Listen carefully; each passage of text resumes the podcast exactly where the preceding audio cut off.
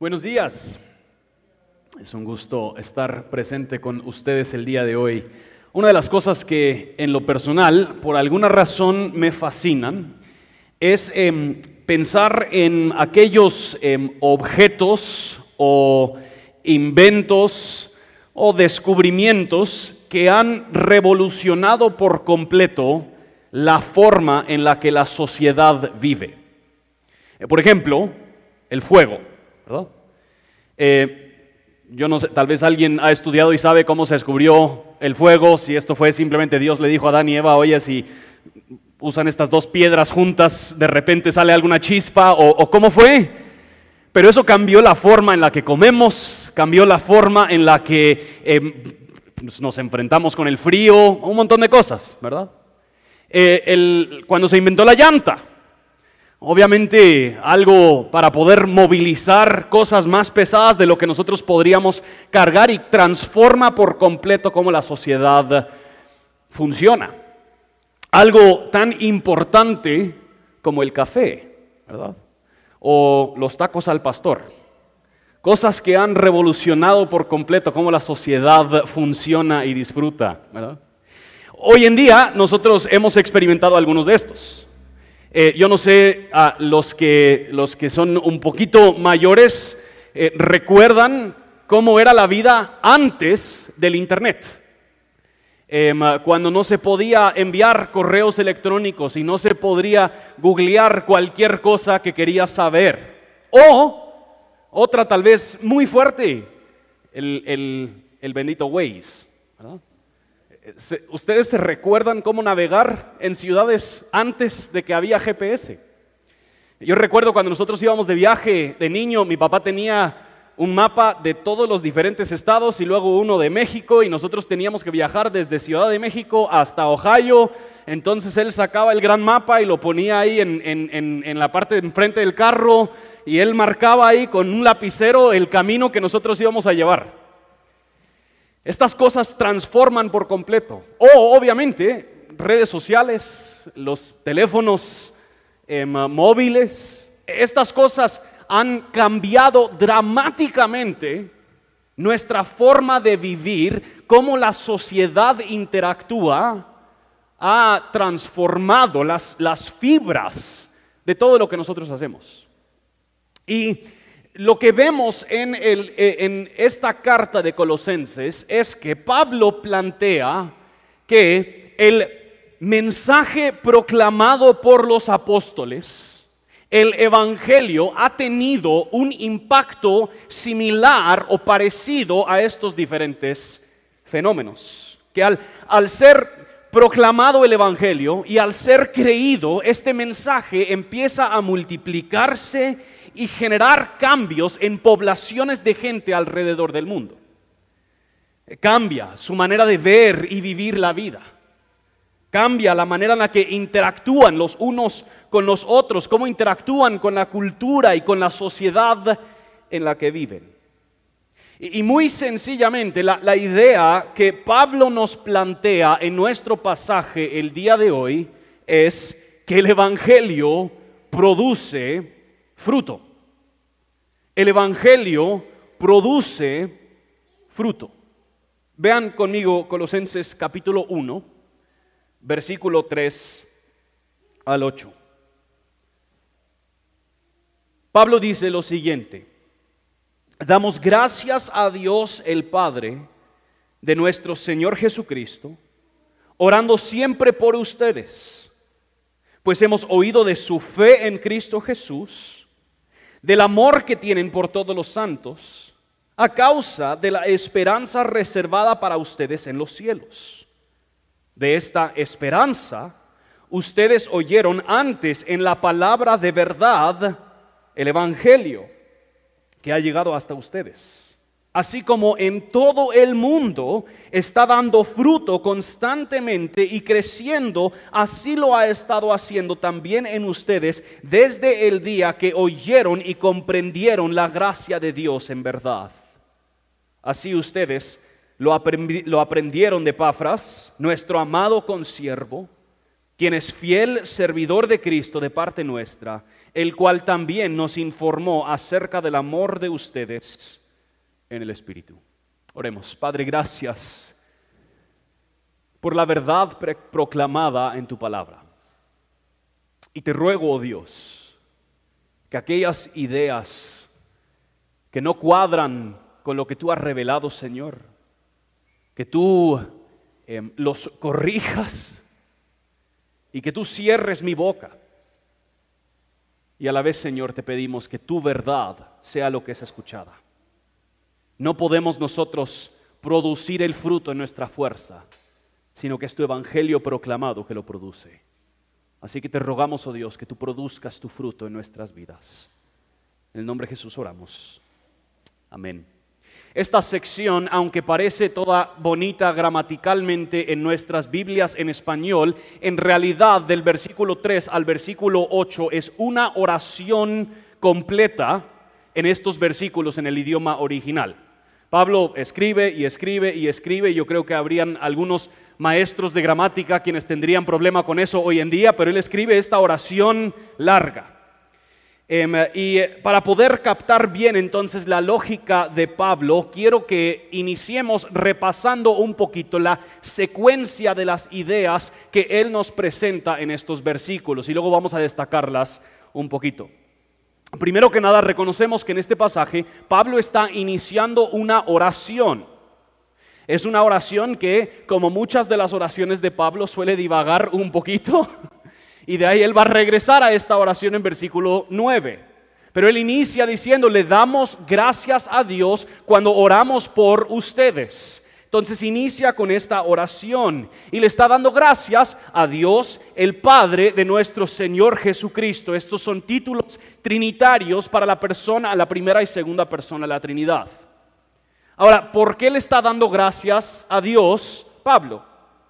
Le está dando gracias a Dios porque oyó de su fe que ellos tienen en Cristo Jesús, oyó del amor que tienen por los santos. Y estas dos cosas, fe y amor, son causados por la esperanza que ellos tienen reservada en los cielos. Esta esperanza la escucharon y la entendieron cuando ellos oyeron la palabra de verdad, lo cual es el Evangelio. Este Evangelio, ¿quién se los anunció? Epafras se los anunció y este mismo Evangelio está dando fruto en, en todas partes. Realmente este es uno de estos pasajes que hasta cierto punto se siente como que Pablo lo escribió al revés. Porque si, si, lo leemos de abajo para arriba, diría, Epafras les anunció el Evangelio. Este Evangelio está dando fruto en todo el mundo tal y como está dando fruto en ustedes. Y el fruto es la esperanza que tienen reservada en los cielos y a causa de esa esperanza he escuchado de su fe y de su amor y por lo tanto le doy gracias a Dios el Padre y el Señor Jesucristo. ¿Verdad? O sea, hasta cierto punto hace un poquito más de sentido entender la secuencia lógica cuando lo leemos al revés. Pero es importante reconocer que en este pasaje entonces el elemento dinámico y activo, el protagonista o el actor principal en estos versículos es el Evangelio.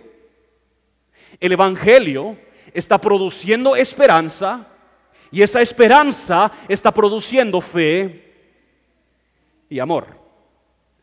Entonces, hoy nosotros queremos contestar dos preguntas muy básicas a la luz de este pasaje. Dos preguntas básicas que realmente Pablo suele tratar a lo largo del libro. Las dos preguntas que nosotros queremos contestar es, ¿qué es el Evangelio? Y número dos, ¿qué produce el Evangelio? ¿Qué es el Evangelio y qué produce el Evangelio? Iniciemos con esta primera pregunta. ¿Qué es el Evangelio? Esta pregunta es algo al cual Pablo le dedica mucho tiempo a lo largo de este libro, aunque él quizás no siempre escribe un prefacio diciendo, mire muchachos, les voy a explicar rapidín qué es el Evangelio. Pero pasa mucho tiempo explicando el Evangelio en diferentes dimensiones y de diferentes formas. Es importante tener muy claro cuál es este término, porque de nuevo en este versículo el actor principal es el Evangelio. Y si por lo tanto no entendemos qué es el Evangelio, lo demás no nos va a hacer sentido. Entonces, ¿qué es el Evangelio? La palabra Evangelio significa buenas noticias, buenas nuevas.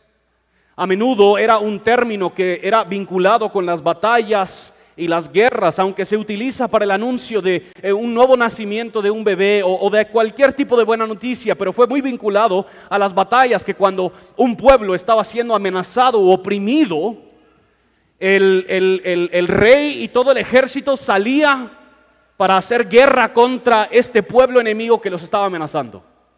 Y cuando ellos conquistaban a ese pueblo enemigo o capturaban al pueblo enemigo, enviaban mensajeros de regreso y estos los enviaban ya sea por barco, por caballo o aún a pie regresaban y ellos traían buenas noticias de que el rey y su ejército habían triunfado sobre el enemigo. Que la buena noticia en ese sentido esta palabra evangelio era un anuncio victorioso, alegre. Era un anuncio de que algo dramático ha cambiado para bien. Y en el caso de batallas, el anuncio, la noticia era que habían ganado la victoria, habían triunfado, pero las consecuencias de ese triunfo serían numerosas. Esta palabra Evangelio, entonces, es una palabra utilizada a lo largo del Nuevo Testamento y forma el ancla de toda la teología bíblica.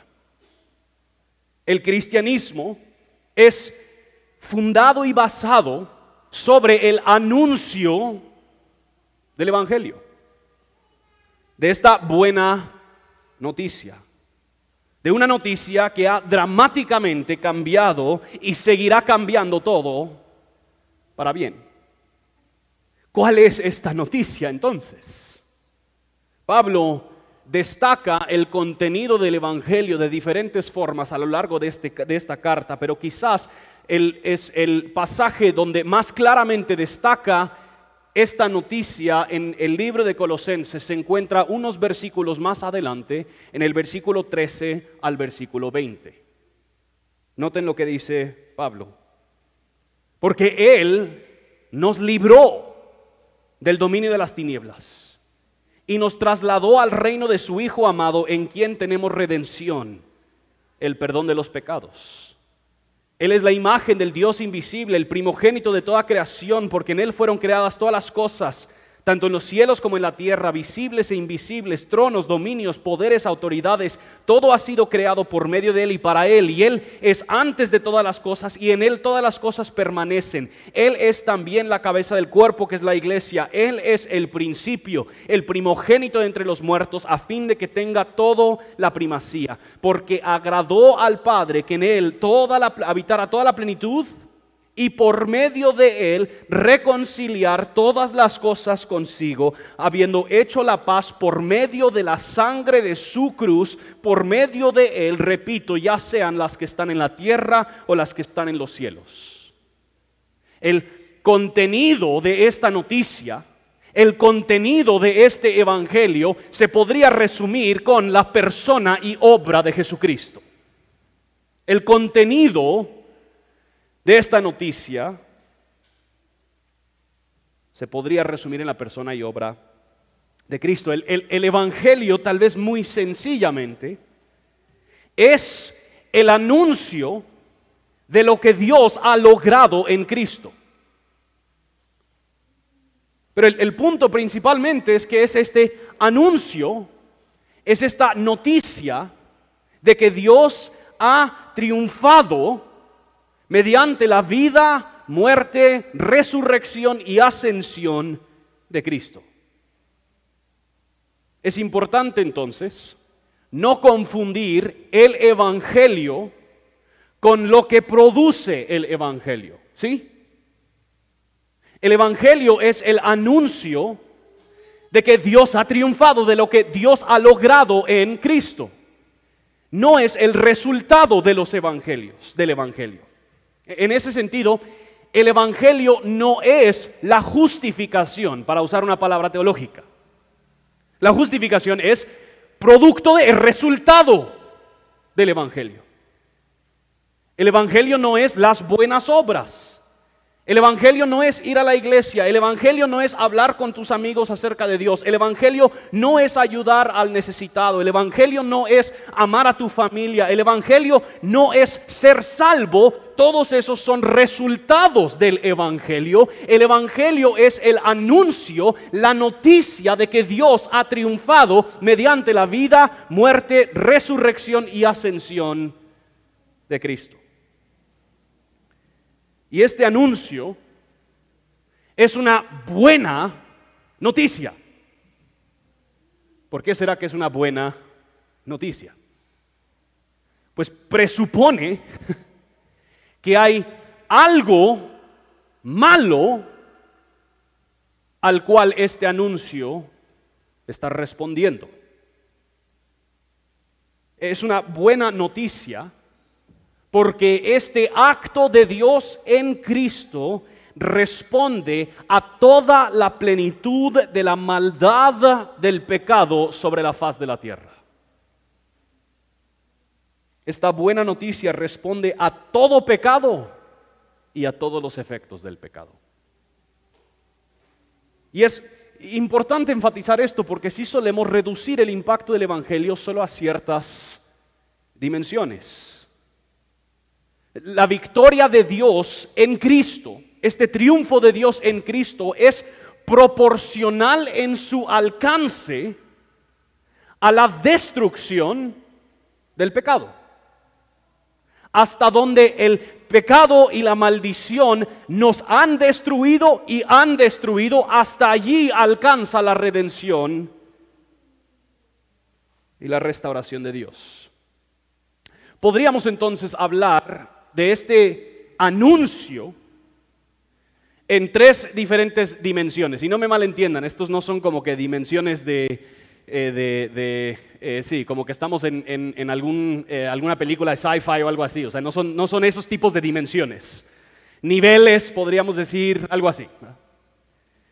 Pero podríamos primero hablar de que el Evangelio es una buena noticia en una dimensión individual por el pecado, se ha roto nuestra relación con Dios. Individualmente nos hemos rebelado contra Él, desobedecimos su ley, somos, dice Pablo en Efesios 2, somos hijos de la ira de Dios. Somos culpables delante de su perfecta santidad. Y este mismo pecado y nuestra rebeldía ha corrompido nuestras facultades, nuestras pasiones, nuestros amores, nuestros deseos, de tal forma que todo lo que hacemos es manchado por el pecado.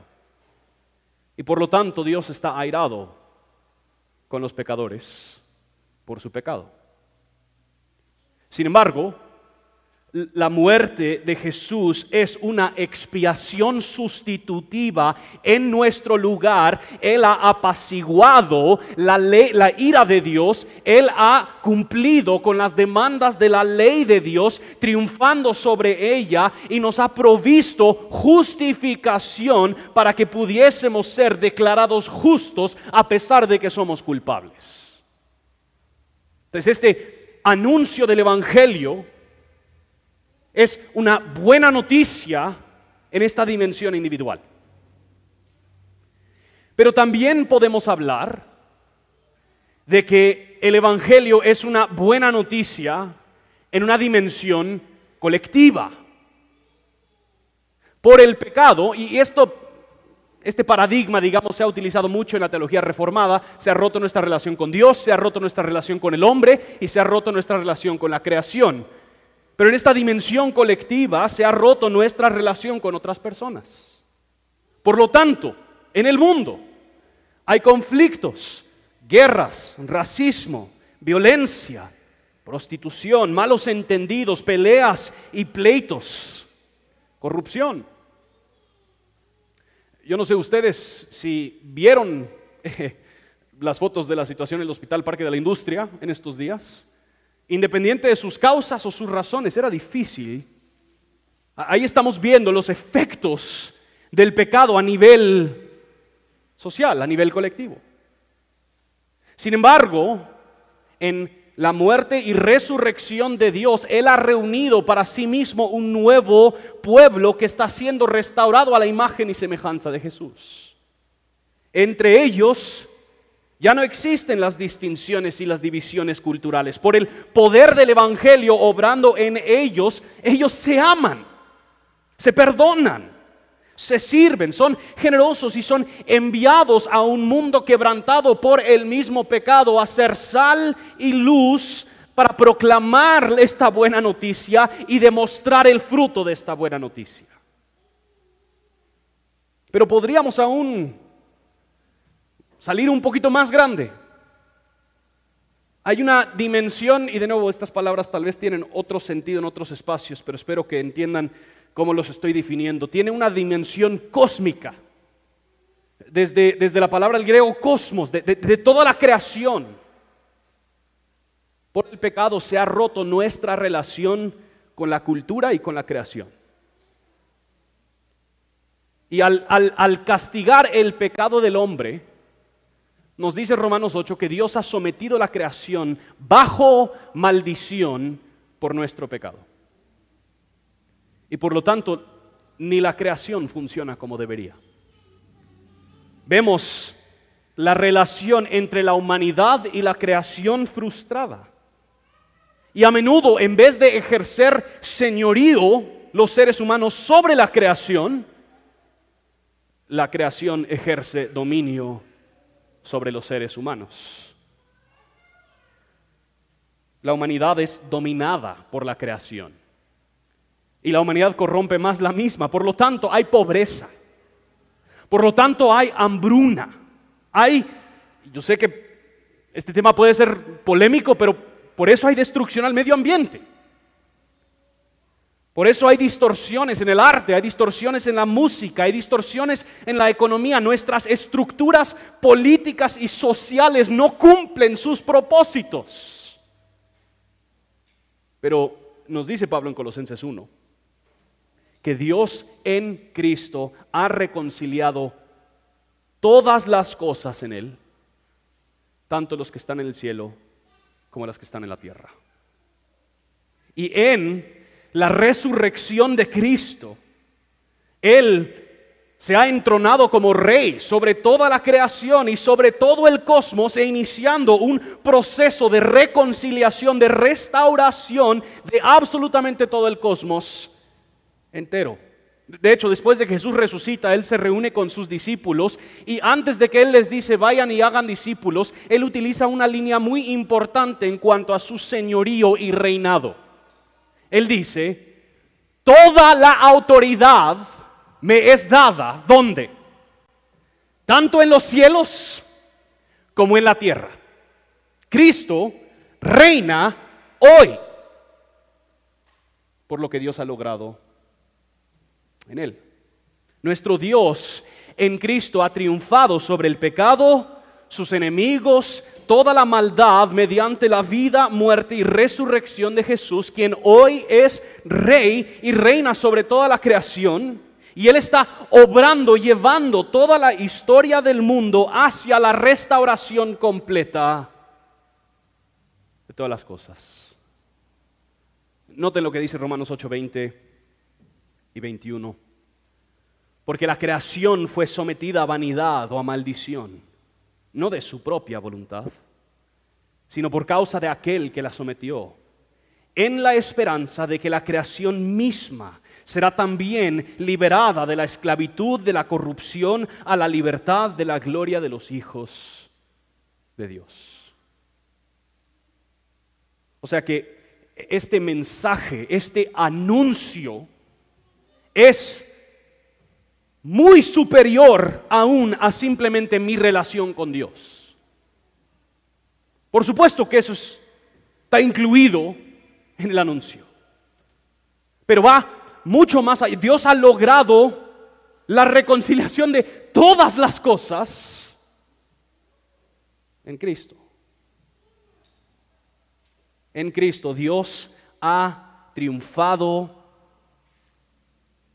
sobre todo el pecado y todos sus efectos.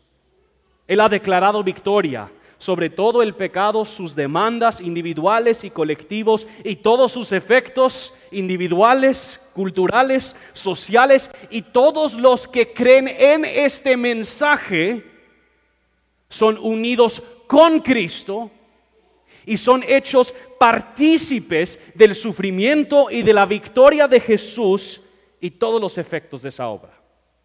Porque eso es muy importante. Pablo ni el Nuevo Testamento en ningún momento dice, Dios ya arregló todo, así que nítido, quédense ahí. Sino que al final de toda la historia del mundo hay dos grupos. Pablo está afirmando que los colosenses están en uno de estos dos grupos. Ellos están en el grupo quien por fe han sido unidos con Cristo. Porque hay otro grupo que no será partícipe de la reconciliación y restauración de todas las cosas. Más bien, se enfrentarán con la justicia de Dios por no haber sido unido con Cristo por fe. Por eso hemos puesto como título a la serie, En Cristo. ¿Qué es el Evangelio?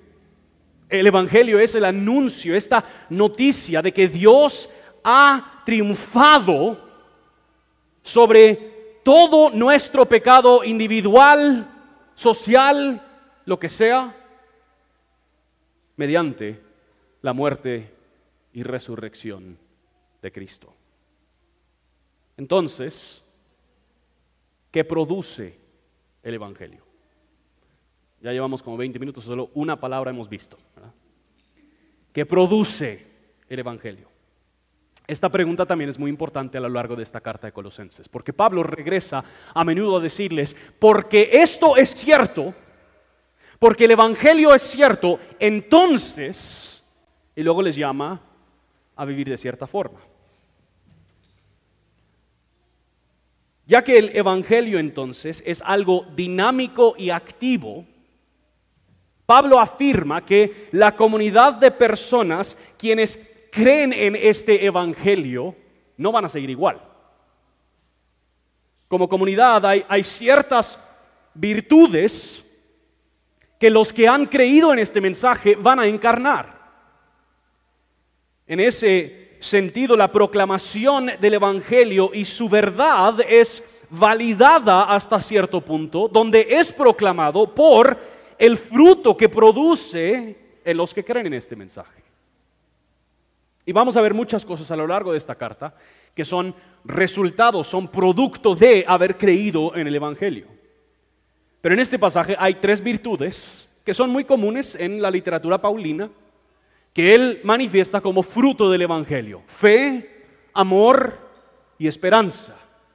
A veces estos son tres frutos individuales como resultado de sin ninguna jerarquía entre ellas. En este pasaje hay una jerarquía entre ellas.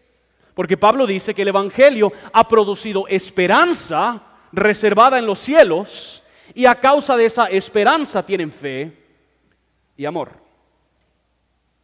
Entonces él inicia con esta idea de esperanza reservada en los cielos. En el Nuevo Testamento suelen haber dos formas en las que la Biblia habla de la esperanza. Habla de la esperanza de una forma subjetiva, em, que se refiere más a la actitud del corazón de alguien y habla de la esperanza como algo objetivo, algo que es seguro y que se encuentra afuera de el individuo. En este pasaje Pablo está utilizando esta forma objetiva de hablar de esta esperanza, porque él dice que ellos tienen esta esperanza, no que ellos lo tienen ahí en su corazoncito y que lo están fomentando y cultivando, sino que esta esperanza está colocada en una realidad que los trasciende a ellos. Esta esperanza está reservada en los cielos. Esto no nos debería de sorprender. Si el mensaje del Evangelio es cierto, entonces sí, hay una seguridad, hay una certeza, hay una esperanza objetiva de que esta vida no lo es todo. Hay algo más. El, el, problema tal vez nos tropezamos un poquito cuando vemos esta palabra cielo. Porque todos al escuchar la palabra cielo, inmediatamente se nos viene a la mente algo, ¿verdad? Tal vez todos estamos vestidos de batitas blancas, tenemos una coronita de hojas de algún árbol, todos estamos tocando arpa, tenemos alas, pero primero todos tuvimos que hacer fila para que nos preguntaran por qué te debería dejar entrar. Y hemos visto un sinfín de memes y caricaturas y lo demás que así pintan el cielo. El pequeño problema es que el Nuevo Testamento no habla así del cielo. El, cielo en el Nuevo Testamento no es un lugar futuro, primeramente, sino que es una realidad trascendental presente. Y aunque hay eh, cosas que, no, en lo personal, no, comparto con, lo, em, con el autor que voy a citar, en T. Wright, yo creo que en este punto ha explicado muy bien este concepto. Noten lo que dice. El cielo en la Biblia no es un destino futuro, sino la otra dimensión oculta de nuestra vida ordinaria, la dimensión de Dios. Dios hizo el cielo y la tierra. Al final recreará ambos y los unirá para siempre. Y cuando llegamos a la imagen final, a la imagen del final real en Apocalipsis 21 y 22, no encontramos almas rescatadas que se dirigen a un cielo inmaterial, sino a la nueva Jerusalén que desciende del cielo a la tierra, uniendo a los dos en un abrazo eterno. Que el, el cielo es una realidad invisible, pero presente hoy. Hoy Dios está reinando en Cristo sobre todas las cosas en el cielo. Y está dirigiendo todas las cosas a que lo que es cierto en el cielo, en el futuro, será cierto en la tierra también. Eso es el, punto de hecho de la petición de Jesús en la oración que le enseña a los discípulos. Que venga tu reino en la tierra tal y como es en el cielo. Esta idea de la esperanza que tienen reservada en los cielos es eh, un punto central en este pasaje. Esto viene como haber por eh, resultado de, de haber creído en el Evangelio. Que ellos tienen una seguridad, aunque tal vez no lo ven. Hay una esperanza hay una firmeza afuera de lo que ellos pueden palpar, tocar, ver y escuchar que los mantiene firmes y seguros más allá de las circunstancias de esta vida. Noten cómo lo explicó el doctor René Padilla. Ante todo, es necesario distinguir la esperanza cristiana de una mera utopía. Bíblicamente, la esperanza es confianza en el Dios que siempre cumple su palabra. Es certidumbre de que Dios completará la redención de su creación y la que ha comenzado en nosotros. Tiene que ver con el futuro, pero con un futuro que ya se ha hecho presente, anticipadamente, primero en Jesucristo y luego por medio del Espíritu Santo. Es seguridad en cuanto a lo que Dios va a hacer porque ha prometido hacerlo es certeza que nace del Evangelio y sirve como poderoso incentivo en la vida presente, porque Dios ya ha iniciado en Jesucristo un mundo nuevo en el seno de la historia. Actuamos con fe y amor en relación con los problemas socioeconómicos y políticos que nos rodean, con la confianza de que Él cumplirá su propósito redentor al final del tiempo el, mensaje del Evangelio nos garantiza un futuro. Lamentablemente vivimos en una cultura secularizada que ha hecho de esta vida el cielo. La, el acróstico famoso en inglés, YOLO, que para los que no lo saben, no se preocupen, no se están perdiendo de nada. Pero esas siglas significan You only live once, solo vives una vez. Pero venía infusada con una filosofía de que en esta vida entonces, si esto es todo lo que tengo, pues lo voy a vivir al máximo para mí. Voy a consumir todo el placer que pueda. Voy a consumir todo el vicio que pueda. Nadie me va a pedir cuentas de nada porque solo vivo una vez. Y es en medio de ese mundo que Dios ha colocado a su pueblo, que han creído en el Evangelio, quienes testifican domingo tras domingo que esta vida no lo es todo sino que hay una esperanza reservada en el reino de Jesús que nos espera y eso transforma radicalmente la manera en la que nosotros vemos y vivimos esta vida. Esa esperanza produce dos otras cosas. Fe en Cristo Jesús y amor por todos los santos. El punto de Pablo con esta virtud de fe en Cristo Jesús no es simplemente que ellos han creído en Jesús, pero que hay una expresión constante y perpetua de su fe. Sería como si Pablo dijera, eh, le doy gracias a Dios porque he oído que todos los días viven creyendo en Jesús. Juan Carlos Ceballos lo explica así, él dice, esta fe no se limita a lo que uno cree o quiere obedecer y se sujeta, sino que es una forma de vivir. Cristo es la esfera en la que se ejercita la fe, es una unión vital con Cristo. Por fe, no simplemente mora Cristo en nosotros, sino que por fe nosotros moramos en Cristo.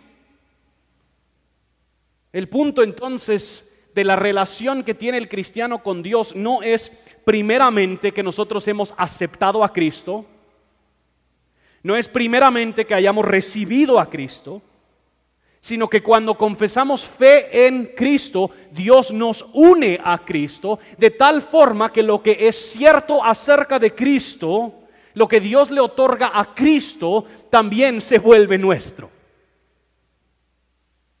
Y esta unión es algo perpetuo que Dios mantiene, pero que el cristiano practica mediante la fe.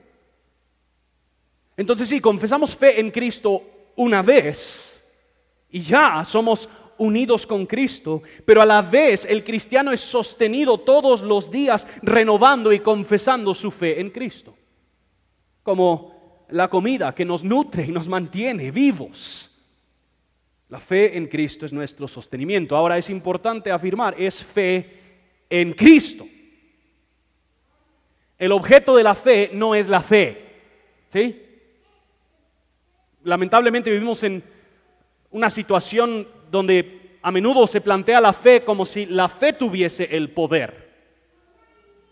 No es la fe en la fe, sino que nuestra fe está en algo afuera de nosotros, que es Cristo y su obra. A esto nos referimos cuando en Reforma hablamos de una vida centrada en el Evangelio. Es una vida que encuentra su centro, toda su operación, su fuerza, su energía viene de su comunión con Dios mediante la fe en la persona y obra de Cristo. Todos los días es un acto diario, constante y perpetuo. Permanecemos en nuestra fe, como Oscar nos recordó la semana pasada en los primeros dos versículos. Y luego él dice, hay amor por los santos. Además de la fe, Pablo afirma que él ha escuchado del amor que ellos tienen los unos por los otros. No podemos menospreciar la importancia de esto, porque uno de los frutos visibles y tangibles a lo largo del Nuevo Testamento de la obra del Evangelio es el amor que tienen los unos por los otros. Cómo tú y yo nos tratamos cómo nos servimos, cómo sacrificamos los unos por los otros, cómo nos amamos, manifiesta la obra del Evangelio en nosotros. Y cuando hablamos de lo que identifica a un cristiano, o digamos que nosotros saldríamos a la calle y le preguntamos a, don no cristiano, contame cómo lucen los cristianos. ¿Cuáles serían las marcas que identifican a un cristiano? Bíblicamente, la respuesta a esa pregunta debería incluir, se aman profunda y generosamente. Se aman como el Jesús en quien ellos creen los ha amado a ellos. A menudo hemos reducido este listado de frutos a cosas muy particulares e individuales. ¿Cómo lo usa un cristiano? De la Biblia, va a la iglesia, ora. Y, y, no tomamos en cuenta este aspecto, que por supuesto leemos la Biblia, nos congregamos con la iglesia y oramos. Pero las escrituras también nos llama a cierto trato entre nosotros. Pablo le da gracias a Dios porque el Evangelio, la palabra de verdad que les fue proclamada, que está dando fruto en otras partes, está produciendo en los colosenses este mismo fruto de esperanza y de fe y de amor. Justo González usa la siguiente analogía y con esto voy terminando. Puede pasar los músicos. Él dice, digamos que yo tengo la convicción de que, así al azar, em, eh, el país de Japón tiene la cultura más preciosa. La cultura de Japón tiene la poesía más hermosa. El paisaje de Japón es el paisaje más hermoso y yo quiero mudarme a Japón por todas estas convicciones. Él dice entonces, en el presente, yo empezaría a hacer ciertas cosas. Yo empezaría a aprender japonés. Empezaría a estudiar un poquito más la cultura de Japón. Yo em, empezaría a evaluar dónde podrían ser algunos lugares donde yo podría vivir en Japón. Sin embargo, si yo digo que yo tengo esas convicciones de que Japón es la cultura suprema y que yo quiero mudarme a Japón, pero yo empiezo a construir una casa en la playa en Monterrico. Hay una discrepancia entre lo que digo que es mi convicción y la forma en la que estoy viviendo mi vida. Ahora, si yo digo que he creído en el Evangelio, que Dios ha triunfado mediante la muerte y resurrección de Cristo, entonces lo mismo es cierto.